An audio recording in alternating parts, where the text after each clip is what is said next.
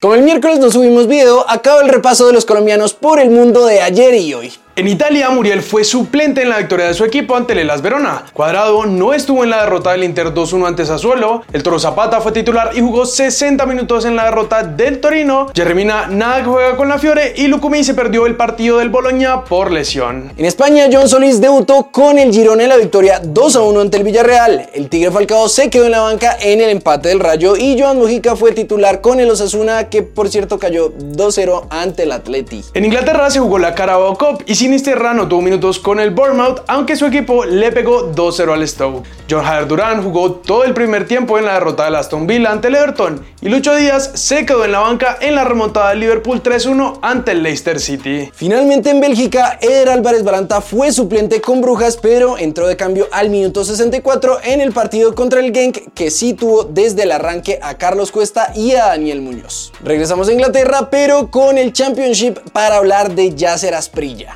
Nuestro crack, que fichó por el Watford desde el año pasado, día a poco va sumando minutos, aunque no todos los que a nosotros o a él mismo le gustaría. Sin embargo, a pesar de las pocas oportunidades que tiene, su técnico le exige más y vean lo que dijo en rueda de prensa. Asprilla es un jugador que tiene calidad para marcar la diferencia, pero necesita aprender a ser decisivo, ya sea con un pase decisivo o con un gol. Ahora depende de nosotros trabajar con él para que pueda pasar al siguiente nivel.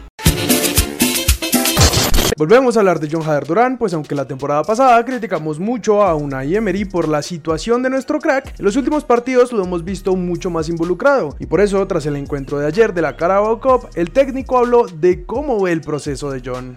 Durán es joven y debe tomar experiencias, está jugando y marcando goles, creo que está haciendo el proceso como lo planeé para él. Pasamos a Brasil, pues James tuvo un buen partido en la victoria de Sao Paulo 2-1 ante Coritiba. Primero marcó gol a los 2 minutos, pero fue anulado por un fuera de juego previo. Más adelante nuestro 10 colocó un buen tiro libre en el que el arquero dejó rebote y Alan Franco marcó el primer gol de su equipo. Además, nos dejó este lujo controlando la pelota. A James se le vio bien en el ataque y ayudó a que su equipo llegue a los 31 puntos y esté en el décimo puesto de la liga. Terminando el partido, su técnico Dorival habló en rueda de prensa de cómo ve a nuestro crack. Quizás le falta profundidad, pero hoy tuvo movimientos profundos y lo estamos exigiendo. James se acerca, intenta entrar al área. Poco a poco nos ajustamos e intentamos encontrar los movimientos de cada jugador. Tengo jugadores con características similares, James, Luciano, entre otros. Antes de irnos de Brasil, anoche John regresó de su lesión y fue vital en el partido entre el Flu e Inter por la Libertadores, pues no solo logró robar el balón que terminó en el primer gol de su equipo, sino que también cobró el tiro de esquina que terminó en el segundo para empatar a dos.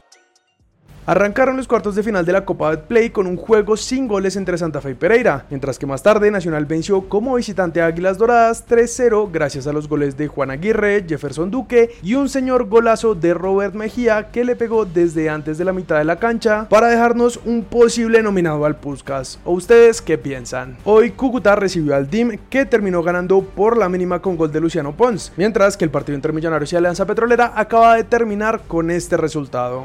Hablando de Millonarios, luego de que se especulara por varias semanas del futuro de Gamero, ayer se confirmó que renovó contrato con el embajador hasta 2026. En el video que hizo oficial su renovación, Andrés Ginás, central del club, dijo que a uno le enseña mucho, que se preocupa mucho como si fuera un papá y creo que es el líder correcto de, esa institución que todos queremos. Para terminar, según el periodista Henry Jiménez de Antena 2, Águilas Doradas estaría demandando a Lucas González por incumplimiento de contrato. El club acudió a la federación para denunciar a su ex técnico que terminó el contrato previo a que se cumplieran seis meses que aún le restaban. Y lo peor es que lo hizo por WhatsApp. Pero ya veremos qué pasa con todo esto.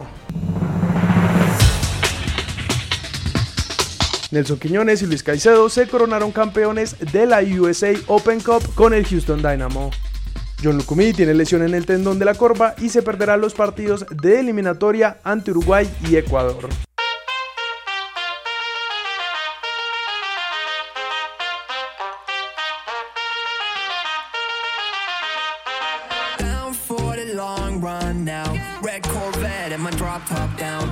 Up my digits in my Motorola And I'm speeding like I robbed someone.